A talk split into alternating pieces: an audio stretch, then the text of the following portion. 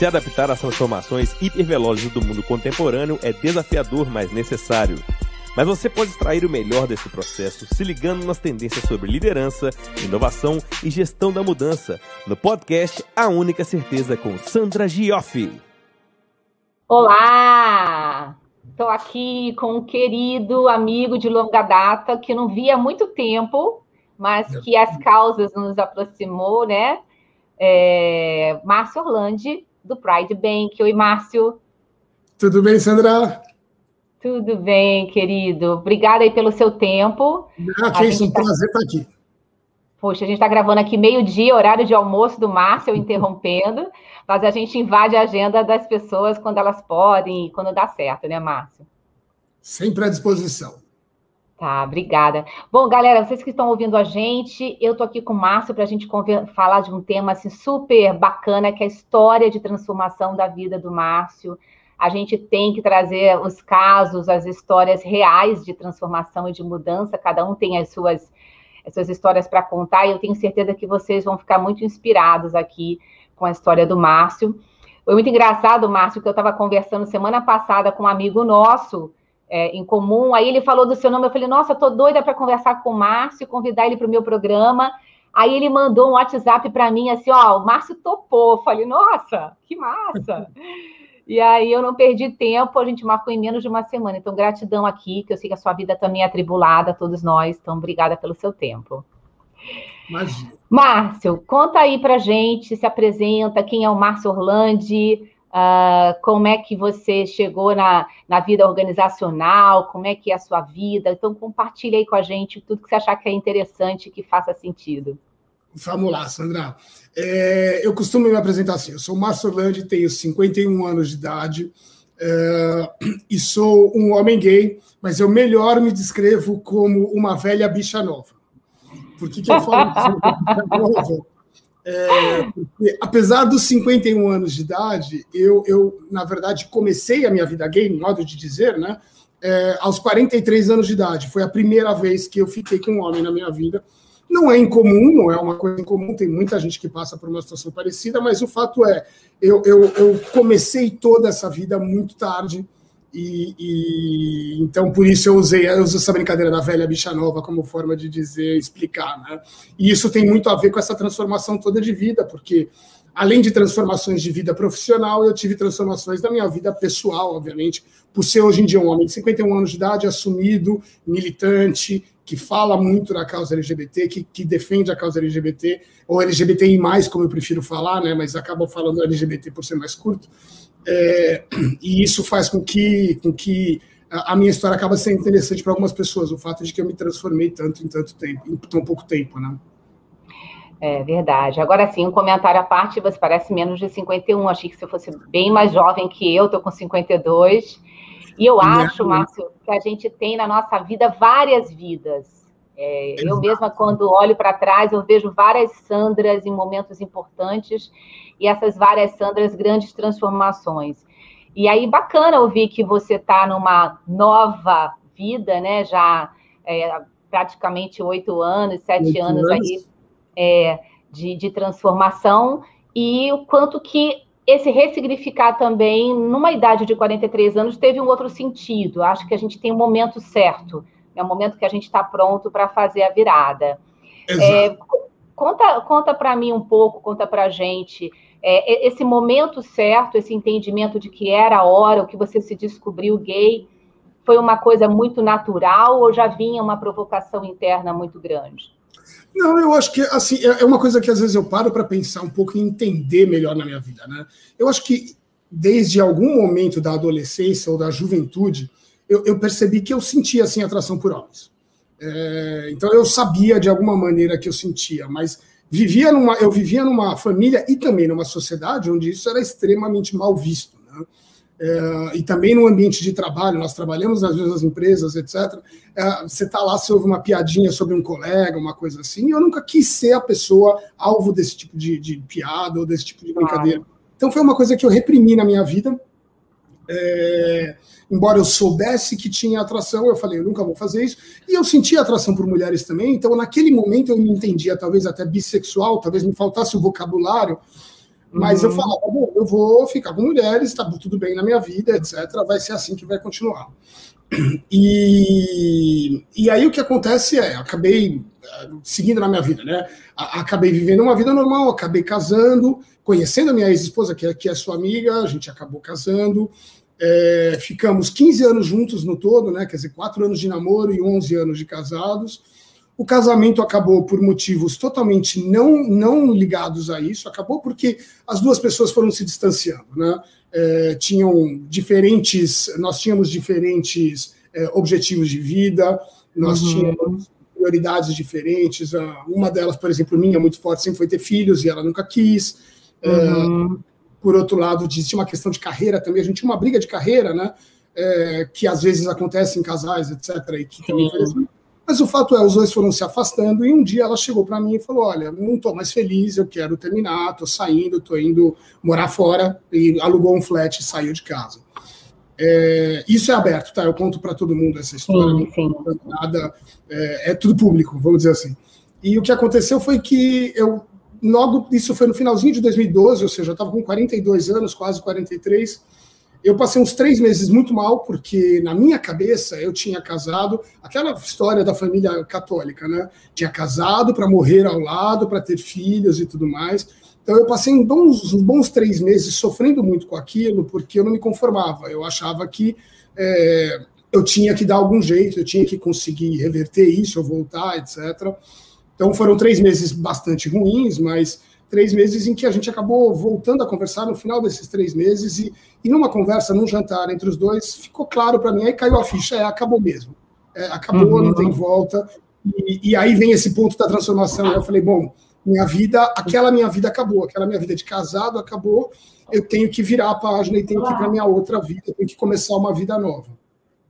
E o que aconteceu nesse momento foi justamente o fato de que eu uh, comecei a refletir sobre a questão de, de atração por homens, já estávamos daí em 2013, já era um ano, é, não, não tanto quanto agora, mas já era um ano quanto a questão, quando a questão, quanto a questão ser gay, ser lésbica, ser trans, trans nem tanto, mas lésbica, gay, já era uma coisa que falava-se um pouco mais, mostrava-se um pouco mais de direitos, e eu, com 43 anos de idade, executivo, aí eu estava coincidências da vida, né? A vida profissional também. Eu, eu falo que na minha, no meu caso sempre vem tudo em, em, em, furacão, vem tudo de uma vez. Então, nesse mesmo período que eu me separei dela, eu tomei a decisão de sair da empresa em que eu estava. Eu trabalhava naquela época na Natura. Eu tinha ah. terminado meus 13 anos de Accenture, que foram, foi o período com você. Uhum. Depois eu passei 10 anos na Natura, na área de, na área de, de digital, cuidando de tudo que a Natura fazia no digital. Então, aquele meu ciclo de natura estava acabando, ao mesmo tempo eu comecei uma vida. Eu comecei a minha vida, a minha vida gay, comecei a viver assim. Então, tudo acontece meio que ao, ao mesmo tempo. E aí o que aconteceu foi que eu, quer dizer, comecei, eu, eu falei, eu quero começar, eu quero ver como é que é isso, quero experimentar o que eu nunca experimentei na vida.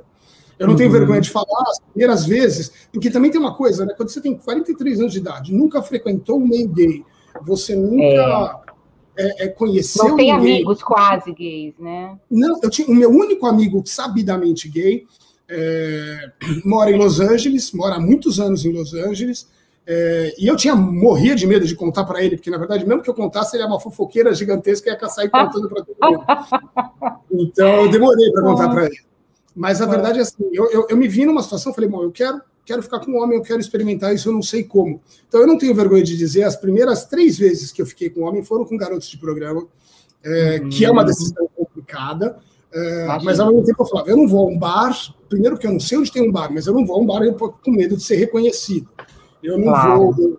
É, eu não, nem sabia da existência de aplicativos na época, então eu, eu não sabia muito o que fazer a forma que eu encontrei foi procurar online algum garoto de programa, alguma coisa assim. Então, as três primeiras vezes foram assim.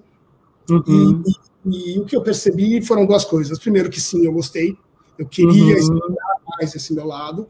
E por outro lado, eu percebi que eu não queria continuar pagando, não era essa minha, não era esse o meu, claro. meu poder, né?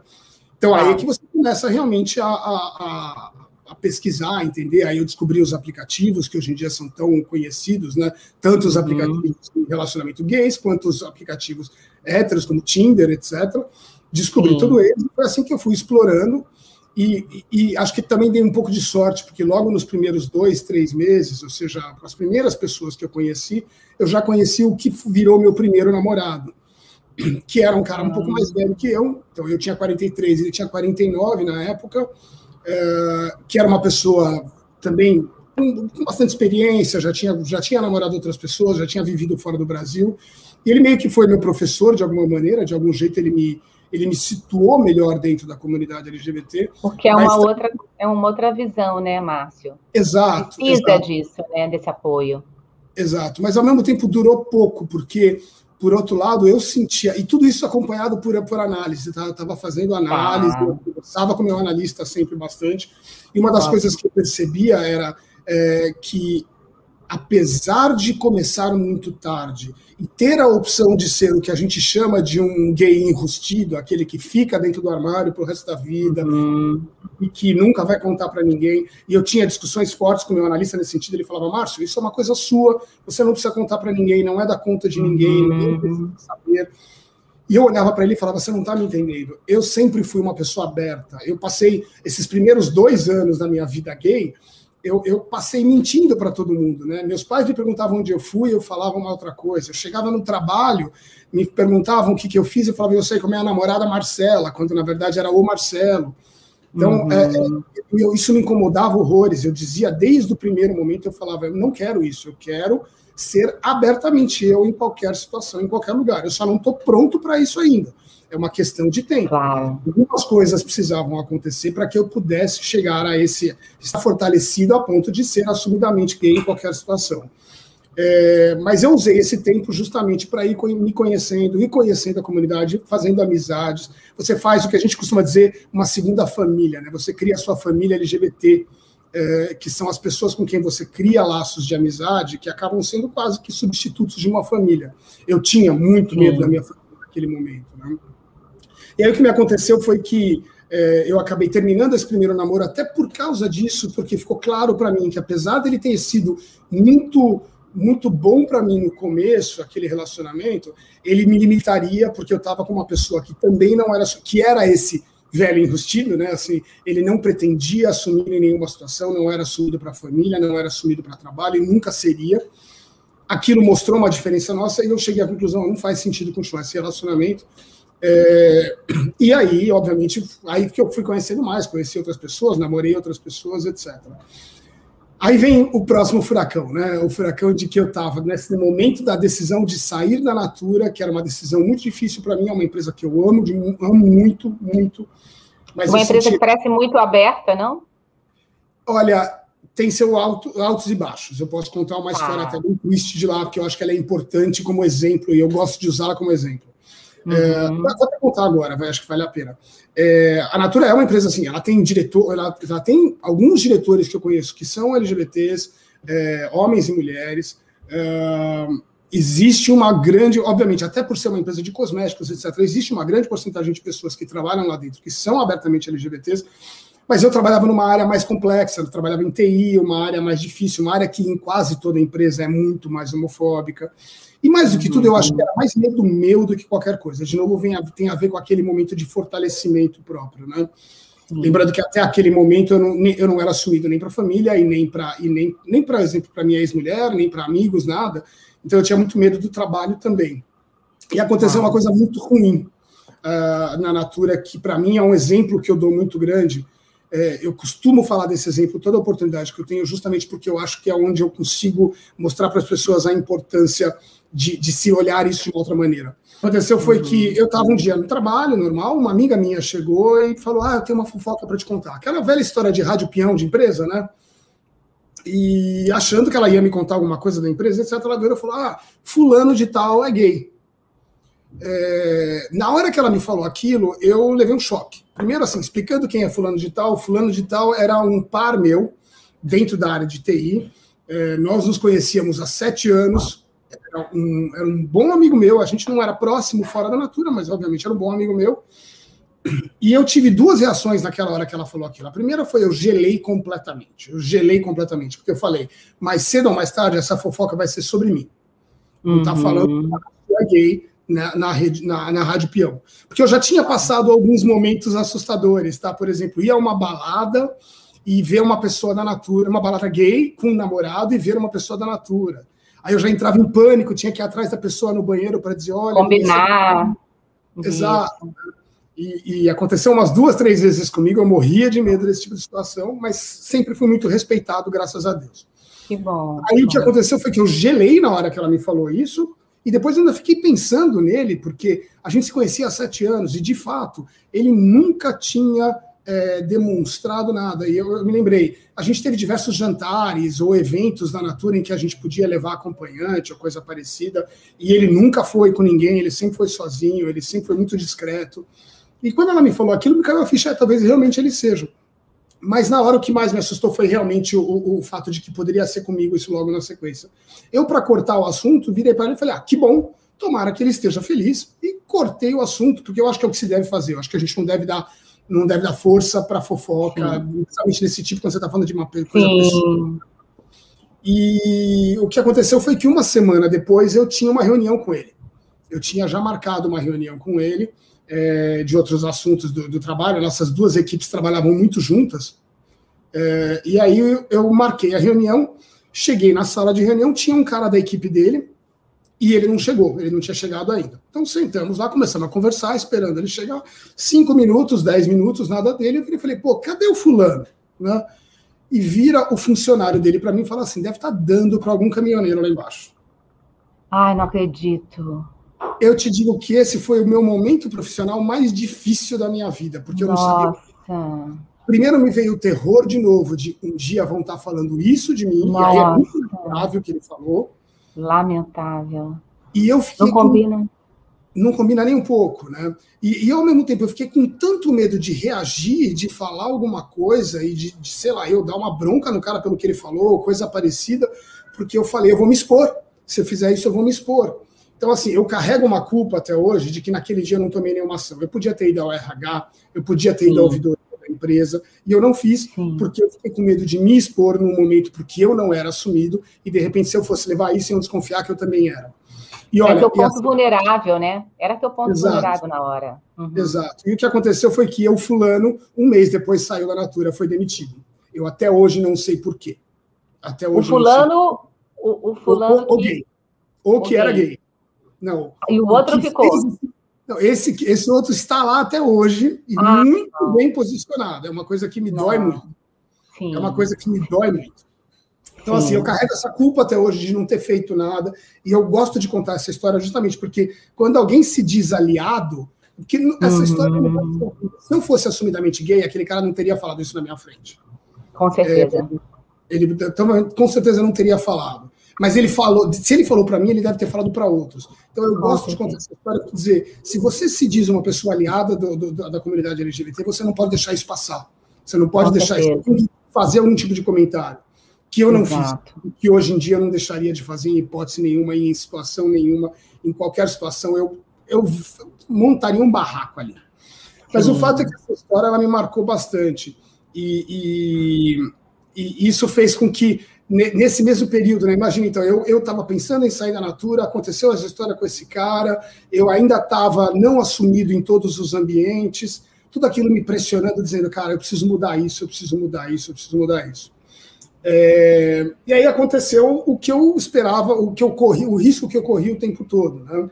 É, já era Réveillon de 2014 para 2015, passar o Réveillon com um namorado meu, e um cara me viu, me filmou e mandou no grupo de WhatsApp da minha ex-mulher e de todos os parentes dela. Era um primo é, beijando meu namorado e resolveu que seria engraçadinho mandar no grupo de WhatsApp da família inteira dela.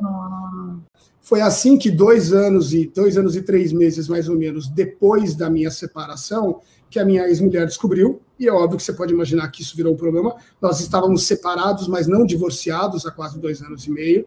Então aí veio um divórcio complicado, porque é difícil você explicar que focinho de porco não é tomada. Eu tive que sentar e explicar para ela: olha, eu nunca te traí antes, tudo isso começou depois, etc. Mas a relação ficou muito abalada naquele momento. E isso fez, de novo, a história do turbilhão, né? É, isso me fez. Eu saí da casa dela, no dia que ela me confrontou e ela contou tudo isso, eu fiquei cinco horas com ela conversando. saí da casa dela e fui imediatamente para a casa dos meus pais. Eu falei, vou ter que contar para meus pais antes que ela conte, porque eu não sabia o que ela poderia fazer. Então foi outra dificuldade. Eu te digo que foi o meu maior dia mais difícil da vida. Sentar meu pai, minha mãe. Aí eu estava com 45 anos de idade. Sentar meu pai e minha mãe numa, numa, na sala e dizer: Olha, o negócio é o seguinte, eu sou gay, estou namorando, estou feliz. Mas a minha ex-mulher descobriu, o divórcio vai começar agora de uma maneira complicada, eu quero que vocês saibam, etc. Eu não queria que ela contasse, eu queria que eu contasse para vocês. Então, é, e também nesse período estava acontecendo mais uma coisa, eu estava terminando aquele namoro e começando um outro que virou meu ex-marido de quatro anos. Então, tudo aconteceu ao mesmo tempo. Eu tomei a decisão de sair da Natura, eu tive que sair do armário correndo, eu estava indo para uma outra empresa, eu estava começando um relacionamento que foi o relacionamento mais sério que eu vivi até hoje. E, e, e, e eu digo, é, é, nessas horas que a gente é posto à prova, né? A gente é posto à prova de como é que a gente vai sobreviver a isso. Então, já, só que foi muito bom para mim, porque, na verdade, uma vez que minha ex-mulher sabia e meus pais sabiam, não havia motivo nenhum para que ninguém mais soubesse. Eu já comecei na nova empresa, que era a Riot Games, uma empresa de videogame, a dona do League of Legends. Eu comecei na Riot Games como diretor do League of Legends e assumidamente gay para toda a equipe em todas as situações. Que já é um outro, né? Um outro astral, né, Márcio? Ah, é completamente diferente. É completamente é diferente. Você não precisa mentir na segunda-feira uhum. que você fez, onde você foi. É, eu tenho uma amiga, ela é ex-diretora de RH da Apple nos Estados Unidos. É, ah. Foi depois trabalhar na Riot. E ela é uma uhum. mulher casada há mais de 30 anos com uma outra mulher de Trinidad e Tobago.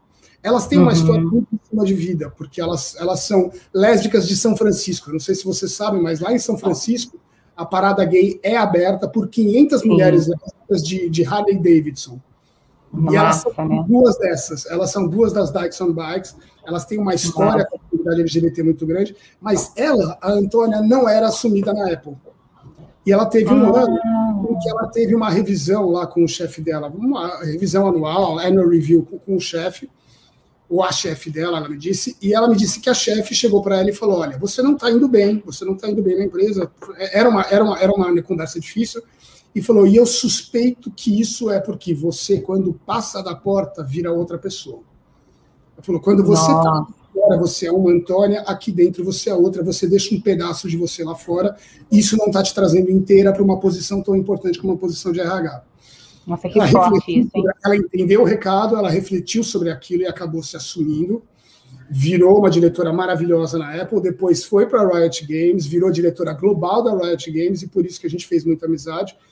E, e tudo isso me inspirou muito, né? Assim, é, conhecê-la, uhum. ver essa história, etc. Então, a partir dali, eu sempre fui 100% assumido em todas as situações que eu estou presente. E mais do que isso, eu entendo que estando na posição de numa posição de liderança, eu era diretor na Riot ou, ou em qualquer outro lugar depois, é, e me mostrando abertamente LGBT, eu inspiro outras pessoas ou mostro que sim, é possível, é possível crescer na carreira, é possível você conciliar uma vida LGBT com uma vida profissional. É, e olha, eu só tive louros com isso. Na própria Riot, e depois numa startup que eu trabalhei depois, me aconteceu várias vezes de outras pessoas irem me procurar dizendo: Olha, você é uma grande inspiração para mim, porque você abertamente gay na liderança mostra que isso é possível. É, tanto que eu criei coragem, eu contei para o meu chefe que sou lésbica, eu já ouvi esse tipo de história várias vezes, né? Isso acendeu uma luzinha em mim de que a minha história tinha valor não só para mim, ela podia ajudar outras pessoas. Com e foi daí que nasceram dois pequenos projetos que eu fiz, é, três, vai, dois primeiros, dois que foram, eu estava te contando, eu resolvi que eu queria escrever a minha história inteira. Então, existe um, um, um site chamado Projeto Draft, projetodraft.com, é, que fala justamente sobre transformações de vidas, etc., e eu, é, eu fui convidado pelo, pelo, pelo, pelo, dono do site, ou pelo criador do site, que é o, o Adriano Reis, é, Adriano Silva, perdão, é, ele me pediu que fiz, escrevesse minha história, eu escrevi, e ao mesmo tempo também fui convidado para um canal do YouTube chamado Põe na Roda, para fazer, um, fazer um vídeo contando a minha história, mas ali eu estou com mais duas pessoas, é toda intercalada a história dos três, é, e contei minha história lá, e isso me mostrou mais uma vez, olha, olha que legal, porque muita gente me contactou, muita gente me contacta até hoje por causa da matéria e por causa do, do vídeo, me procurando, querendo conversar, dizendo que está passando por uma situação semelhante, ou que querem é, que querem ajudar alguém que conhecem que está numa situação semelhante. Então, é, eu percebi ali o poder que a história tem, que contar a nossa história tem para ajudar outras pessoas. E eu poderia aqui contar, enumerar várias histórias engraçadas que aconteceram com isso. E aí tem o meu. Você, quer falar alguma coisa? Desculpa. Não, não, pode falar. Não, tá. Pode falar. Não. Aí aconteceu uma terceira coisa interessante que, olha como as coisas vão evoluindo, né? Então eu já naquele momento já era assumidamente gay, já apareci em um monte de lugar. Tenho até a vergonha, já apareci no programa da Luciana Gimenez também. Ali foi um negócio arriscado. Foi Mas a arriscado. causa foi boa. Mas a causa foi é? boa. Foi, a causa foi, foi, foi. boa. é, foi boa também. Foi um pouco arriscado, porque muita gente me dizia: olha, você vai se meter numa encrenca, ali o negócio é um pouco mais complicado. Mas não, foi bem, foi, foi bastante bem. bem. Que bom. E, e o que aconteceu foi que, nesse meio tempo, um amigo meu, que é um ex-diretor de RH da, da Unilever, também gay, uhum. bem assumido, uhum. e que trabalha com uma. Ele tem uma consultoria própria de diversidade e inclusão. Ele me procurou falando: ah, eu tô com, eu tô com uma série de projetos em empresas que ajudando empresas a criarem seus comitês de, de diversidade inclusão, tanto LGBT quanto negros, quanto mulheres, etc eu, eu uh, ajudo a criar políticas, ajudo a um monte de coisa, mas quando eu converso pela empresa, eu percebo que tem pessoas que eu sei que são LGBTs naquela empresa e que não se juntam ao grupo. E aí eu fui perguntar para essas pessoas por que não. E ele falou: olha, a maioria das pessoas respondiam para ele a mesma coisa. Falou: ah, eu sei que tem lá o grupo, tem lá o grupo LGBT, tem tem um sponsor, tem isso, tem aquilo, mas eu não me sinto à vontade assim porque eu tenho medo do meu chefe, o meu chefe é, é, é, é, ele faz uns comentários meio homofóbicos, eu tenho medo de perder meu emprego ou de não conseguir uma promoção ou coisa parecida. Bom, dessa conversa desse meu amigo comigo e com mais umas outras pessoas, nasceu o Caneca na Mesa, que é um coletivo. Ah, eu não estou com a caneca aqui fácil, mas é um coletivo. É, e ele tem o nome Caneca na Mesa, porque o nosso símbolo é uma caneca com arco-íris desenhado, e a pergunta que a gente faz para as pessoas é: você usaria essa caneca na sua mesa de trabalho? Quando a pessoa responde sim, aparentemente está tudo bem. Quando a pessoa responde não, a gente vai para por que não? Aí vem essas perguntas, essas respostas. Ah, eu tenho medo de perder meu emprego, eu tenho medo de virar fofoca, eu tenho medo de ser é, de, de, não, de não ser considerado por uma promoção ou coisa parecida. Então, o Caneca na Mesa ele é um coletivo, ele ainda não é uma ONG, mas ele é um coletivo LGBTI+, focado em ajudar profissionais LGBTs a se fortalecerem. Então, a gente não está olhando para a empresa, a gente está olhando para as pessoas. Como é que eu fortaleço uma, uma empresa, uma pessoa, perdão, a se sentir melhor, ou de repente até a tomar a decisão de sair do ambiente onde ela está, é, como é que eu compartilho histórias positivas e negativas? Nós temos várias pessoas, o, o Caneca Mesa tem mais de 100 pessoas hoje em dia. É, como é que as pessoas, como é que eu compartilho histórias boas para que as pessoas possam ver, ah, eu contei e foi tudo bem, é, eu contei e foi difícil por um tempo, mas melhorou. É, o nosso foco sempre é trabalho, mas é óbvio que as pessoas vêm com problemas familiares, vêm com várias outras coisas na história, né? E, e nós temos lá CFOs, é, temos analistas dos mais básicos, nós temos enfermeiros, enfermeiras, a gente tem tudo, temos pessoas lésbicas, gays, trans, bi, é, to, todas as variedades, não binários, a gente tem um monte de gente lá que se apresenta. Para a gente é, um, é uma delícia, porque, primeiro, conhecer pessoas e conhecer diversidade é sempre delicioso, né? Mas ajudá-las, aquilo virou uma, um networking de, de, de vagas, de oportunidades, é, já aconteceu situações, por exemplo, de uma pessoa estar tá passando por uma situação muito ruim na empresa em que ela estava.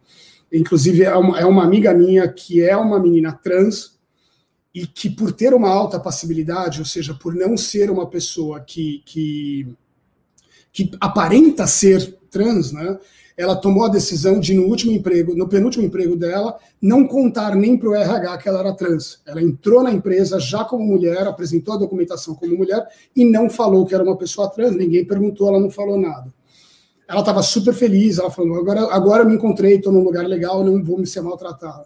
Depois começou a aparecer um monte de fofoca lá, começou a aparecer na intranet coisa, tem um traveco ainda no banheiro e ela não sabia como lidar com essa situação. Então o Caneca na Mesa ajudou. Ela foi para o grupo do WhatsApp do Caneca na Mesa, contou a história e falou: o que vocês me acham que eu devo fazer?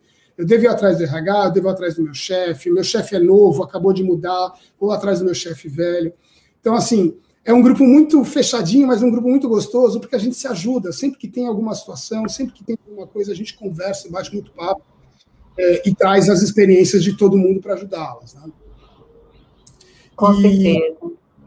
Isso foi assim, vamos dizer, a, a, a, a, materialização daquilo que eu queria fazer, que eu fazia pessoalmente, agora de uma maneira um pouquinho mais profissional. Caneca na Mesa tem esse papel. É, nós fazemos reuniões mensais. É, o site é arroba, o site não, né? O Instagram é arroba caneca na mesa. É, e lá a gente divulga as nossas reuniões, que agora durante a pandemia estão sendo todas por, por é, Zoom. Mas a gente facilita? faz. Facilita, exatamente. Assim, inclusive fez com que o, em que o Caneca na Mesa virasse interestadual, porque até agora a gente só era de São Paulo, né?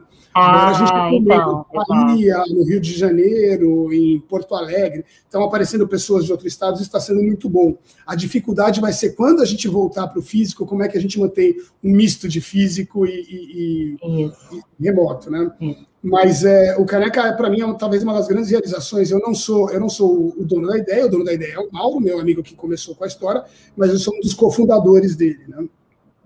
É. E aí vem e isso... talvez. Fala, perdão. Pode falar, pode não, pode falar. Não, não... não, isso, né, Márcio, é um exemplo claro de como a tua experiência ajuda outros, né? E até você estava falando aqui, eu estava lembrando de você, porque eu te conheci antes dessa, dessa sua nova versão. Você, você conheceu na pré-história na pré-história. E você sempre foi um cara muito talentoso. E aí, esse talento e essa força, você sempre passou, né? Essa força, esse jeito de ser uma pessoa muito firme nas suas convicções, um cara muito inteligente.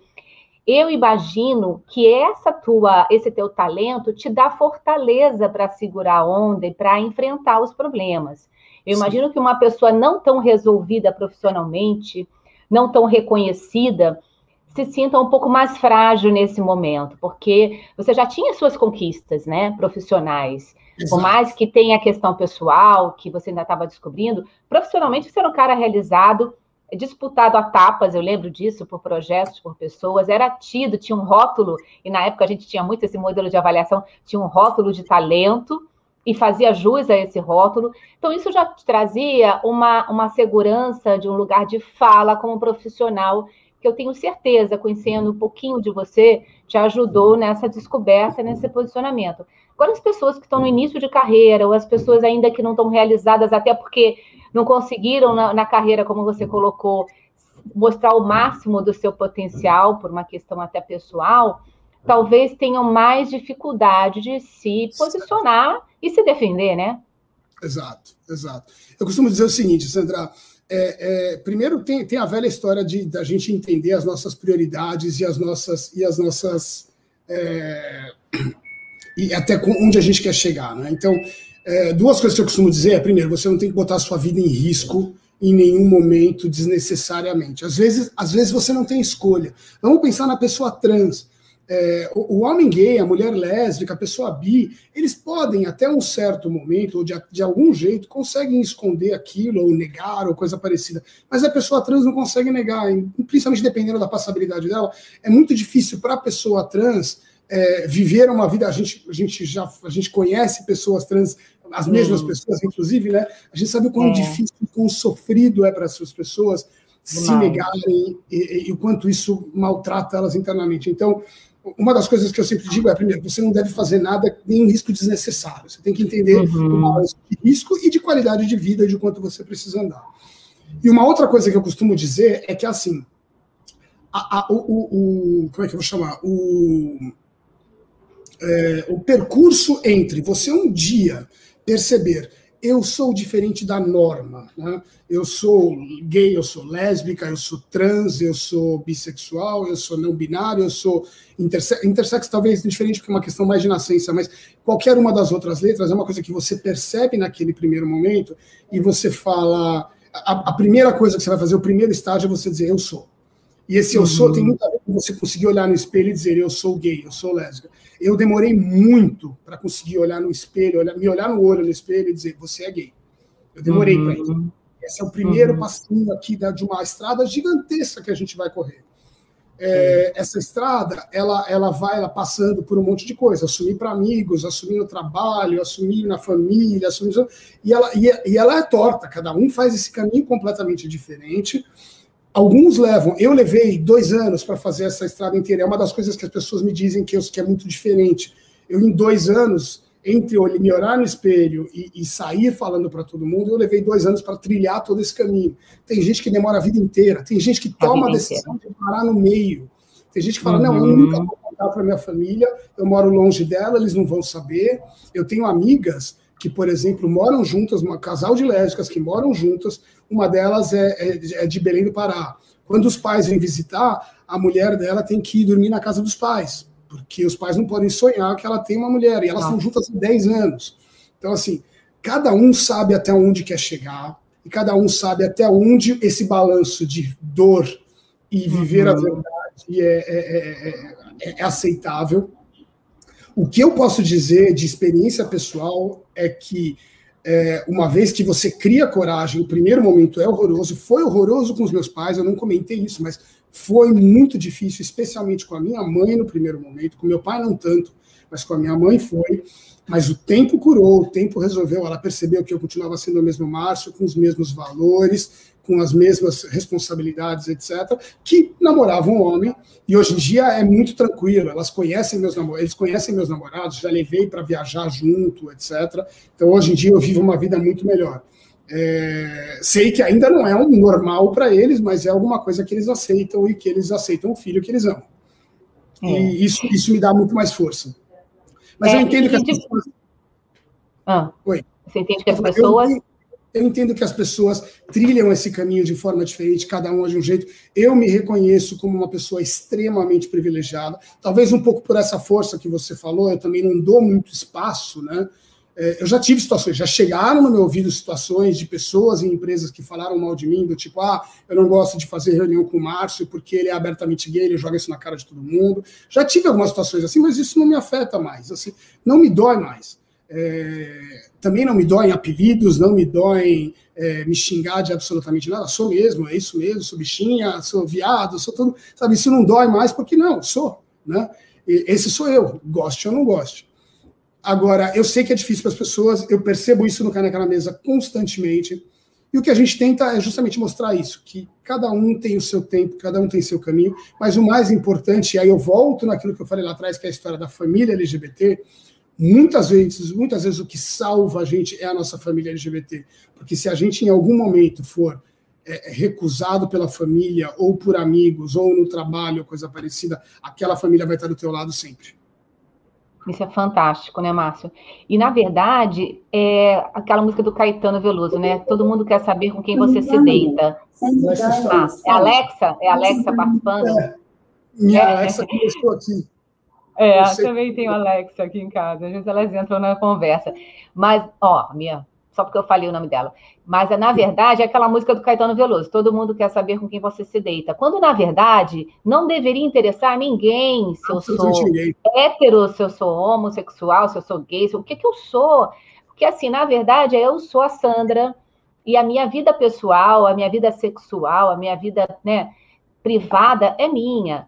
Agora, é fato que eu acho que. E eu, e eu tenho muitos amigos gays e eu, na verdade, eu criei, eu, eu, fui criada num ambiente de convívio com várias pessoas gays. Meus pais sempre tiveram amigos gays, casais que frequentavam a nossa casa. Isso eu tenho assim de gratidão, sabe? A gente foi a gente viveu em outra época, em outra história, e naquela época era bem preconceituoso. A minha mãe, por ser separada com 24 anos do meu pai biológico e casou com outro pai, que foi o pai que me criou, ela viveu um super preconceito. Eu era filha da desquitada. Então, na rua, tinha mães que não deixavam as filhas brincarem com a gente, porque nós éramos filhas da desquitada. Então, assim, uma ah. coisa meio surreal, mas vamos combinar, tem 50 anos quase atrás, né? Vamos dar um, um, um, um, um desconto, pessoas, um desconto. Mas o fato é que a gente está falando do talento, a gente está falando das pessoas, e as pessoas têm direito de escolher a própria vida. Com tudo que eu vejo muito no tra trabalho, às vezes as pessoas no trabalho querem se assumir, precisam, né, se sentem assim numa, num, num momento oportuno, e a empresa até quer fazer seus programas para ajudar, porque entende bem o que você colocou, das pessoas serem o que elas são em qualquer momento, mas às vezes em casa ela não está preparada. Então, não é uma barreira só, são várias barreiras, são né? Várias. E nem eu, sempre. Eu, eu digo que às vezes você tem que sair do armário todo dia. Pois é. É, é. E eu tenho um amigo que é o Ramon Jules, da KPMG, ele é líder até de um, de um grupo bem bacana na KPMG de, de, de diversidade, e ele, uma vez dando palestra para a gente, ele falou: às vezes eu não posso sair na rua de mãos dadas com quem eu amo. Nossa, isso para mim foi uma apunhalada nas costas, uma facada, porque assim, você não poder demonstrar o seu carinho pelas pessoas que você é. ama em público é um nível realmente de, de de falta de evolução, eu acho, de desenvolvimento que a gente tem. Agora, eu vejo também nas gerações mais novas, as minhas filhas de 14 anos, é, outros grupos muito mais evoluídos. É uma percepção falsa minha ou você realmente tem visto que as novas gerações têm um novo ambiente, que as coisas estão mudando do ponto de vista de preconceito?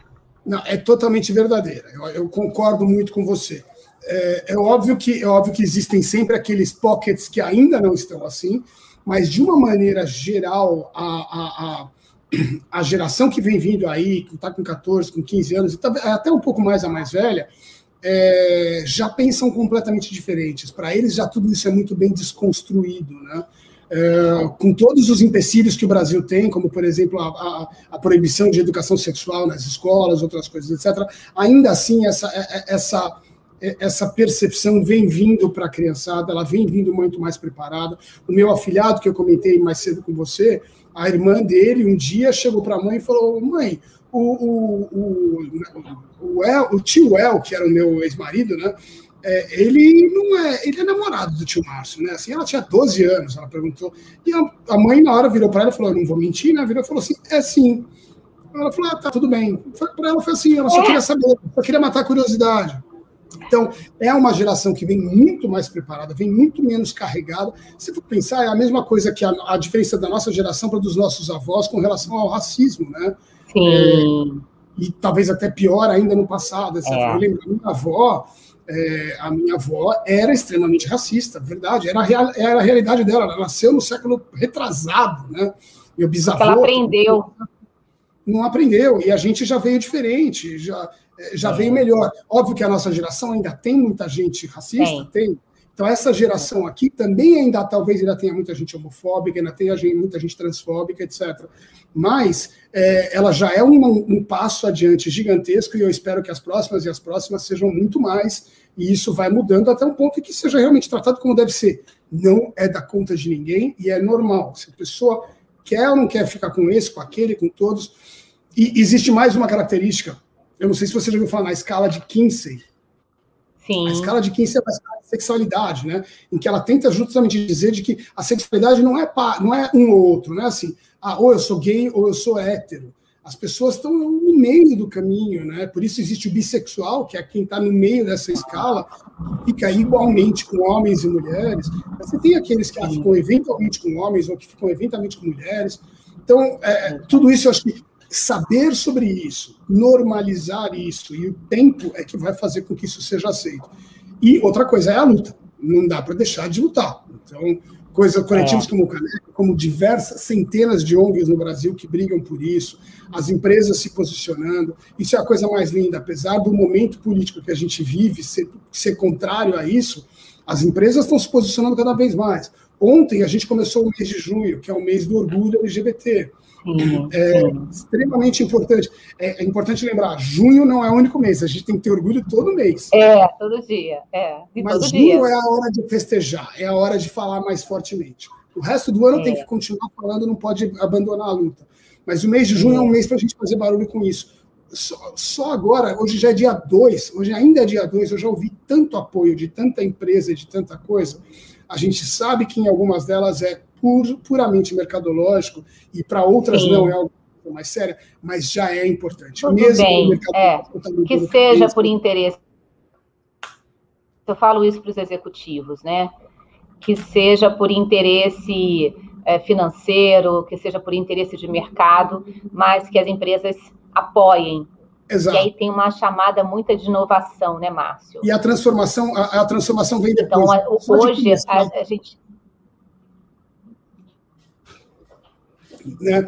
Só de começar um movimento desses, a, a, a, empresa já, já botou a discussão acontecendo e isso vai, isso vai crescendo. E aí, se esse ano foi mercadológico, talvez ano que vem já tenha alguma coisa interna, o outro tem mais e mais e mais.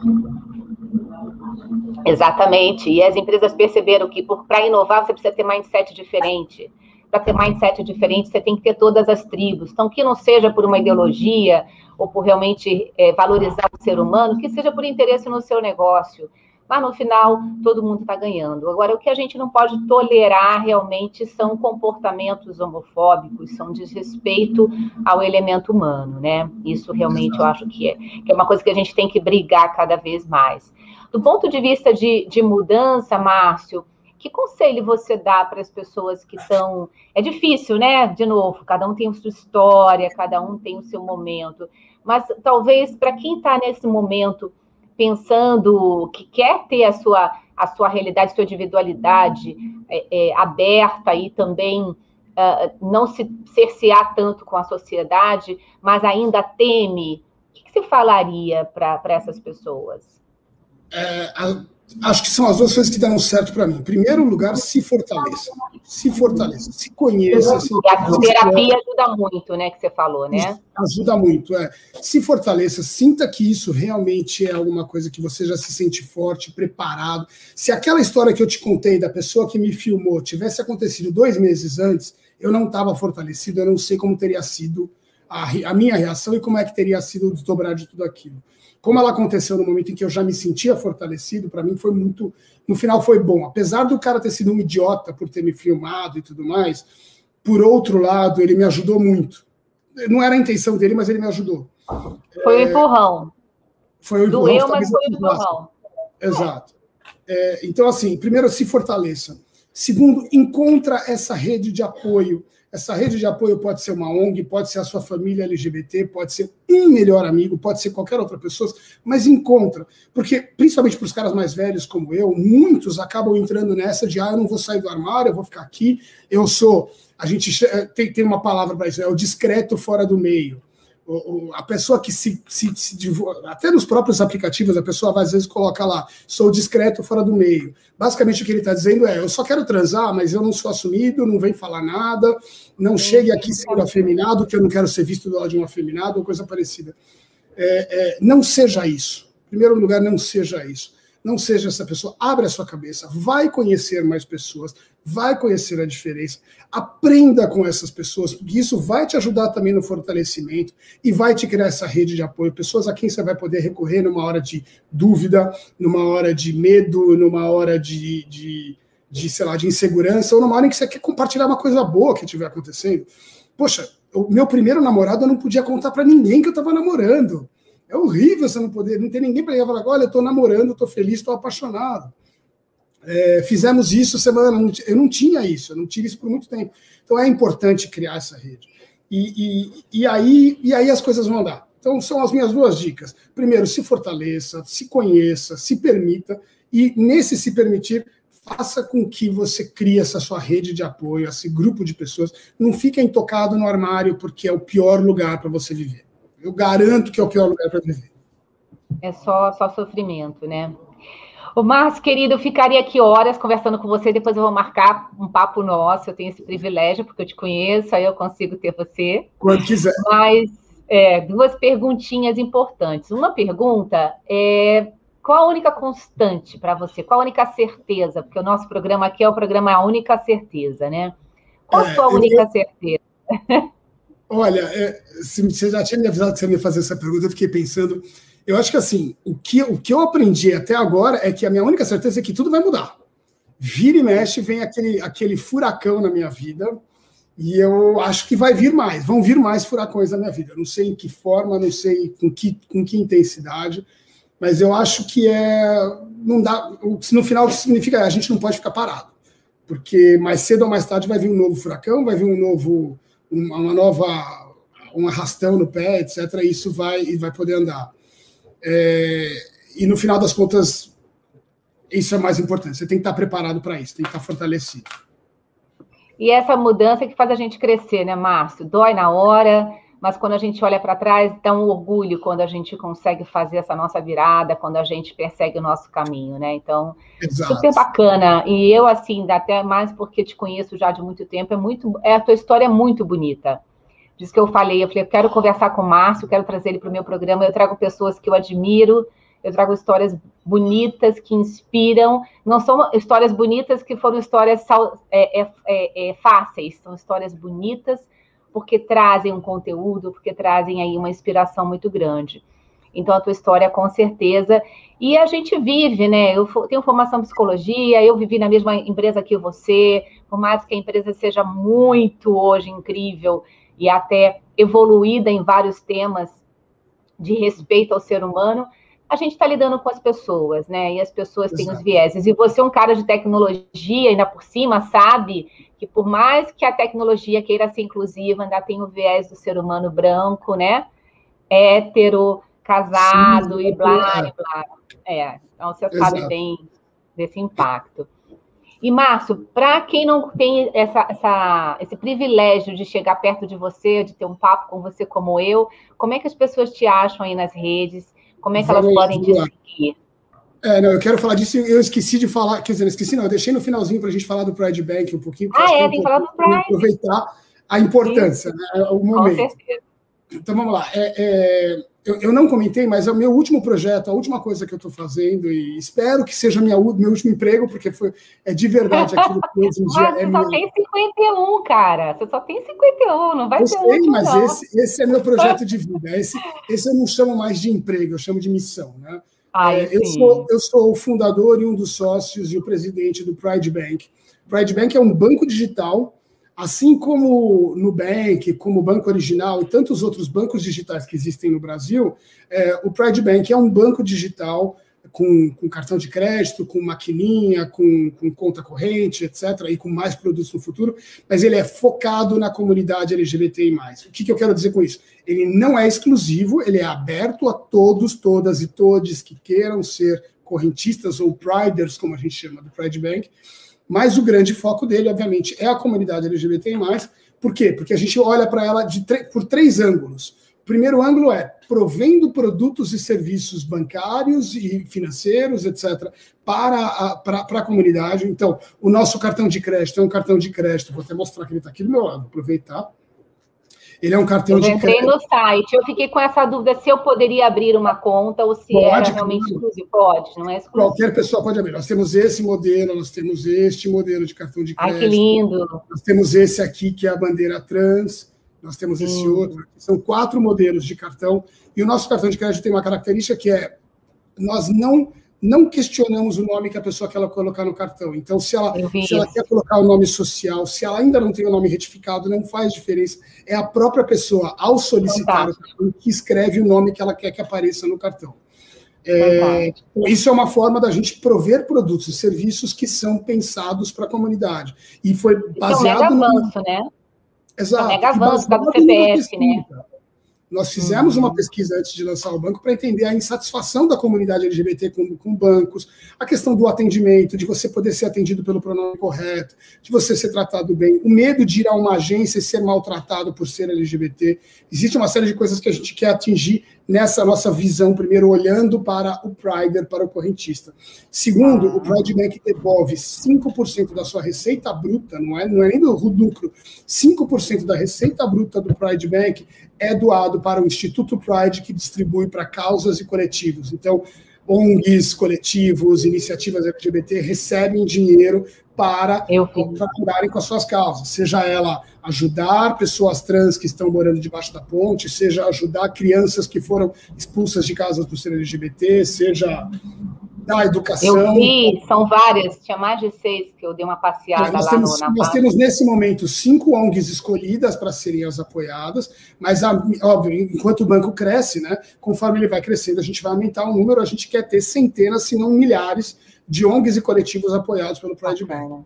E o nosso terceiro foco é a cultura, entretenimento e esportes. Então, nós queremos ser patrocinadores de cultura LGBT, esporte LGBT e entretenimento LGBT. Então, shows, eventos, cinema, teatro, é, liga gay de futebol, liga lésbica de handball, todo lugar em que o Pride Bank possa estar como um patrocinador e ajudando a causa, nesse sentido a gente quer fazer. Então, essa é a minha vida hoje em dia, assim, para falar. Bacana. Hoje em dia eu sou 100% dedicado ao Pride Bank, é isso que eu quero fazer e, e, é isso que é o meu trabalho. E por causa disso eu acabo aparecendo em um monte de lugar. Meu Instagram e minha vida inteira são abertos. É, eu no Instagram estou como eu, Márcio Orlandi, tudo junto. Então, arroba eu, Márcio Orlandi. E no Facebook também, mas acho que o Instagram é o melhor lugar para me procurar, é o lugar mais fácil. É, a galera mais jovem agora é Instagram, né? Coisa de. Exato já ficou esse preconceito, né, com a gente, que é mais depois de 50. Não, mas maravilhoso. Eu acho também, e Márcio, você faz palestra também em empresas, você está aberto a esse tipo de convite? Eu sou muito, eu sou muito convidado para isso e eu adoro fazer. Eu vou com, com o maior prazer do mundo. Sempre que eu tenho uma chance, eu quero eu quero levar a minha história, quero levar a minha experiência e um pouco também das coisas ruins que eu passei, que acho que são importantes das pessoas entenderem, né? Com certeza. E eu acho que trazer você para falar, a gente criar esse lugar de fala, gera discussão, gera o amadurecimento. Porque, na verdade, no final do dia, você trouxe muito bem o racismo aí com a sua avó, mas são coisas que a gente aprende, né? Então, você vê que a criança, né, pequenininha, ela não tem preconceito, ela não tem distinção de sexo, de raça, de credo. Quem é. ensina essa criança somos nós, pais e mães. Exato. Então, eu acho que aí está o exercício da gente. Eu sempre cito o Carlos Melo do INSPER, não sei se você conhece, é um cientista político super querido. Ele fala que a gente tem que deixar um mundo melhor para os nossos filhos, mas filhos melhores para o nosso mundo.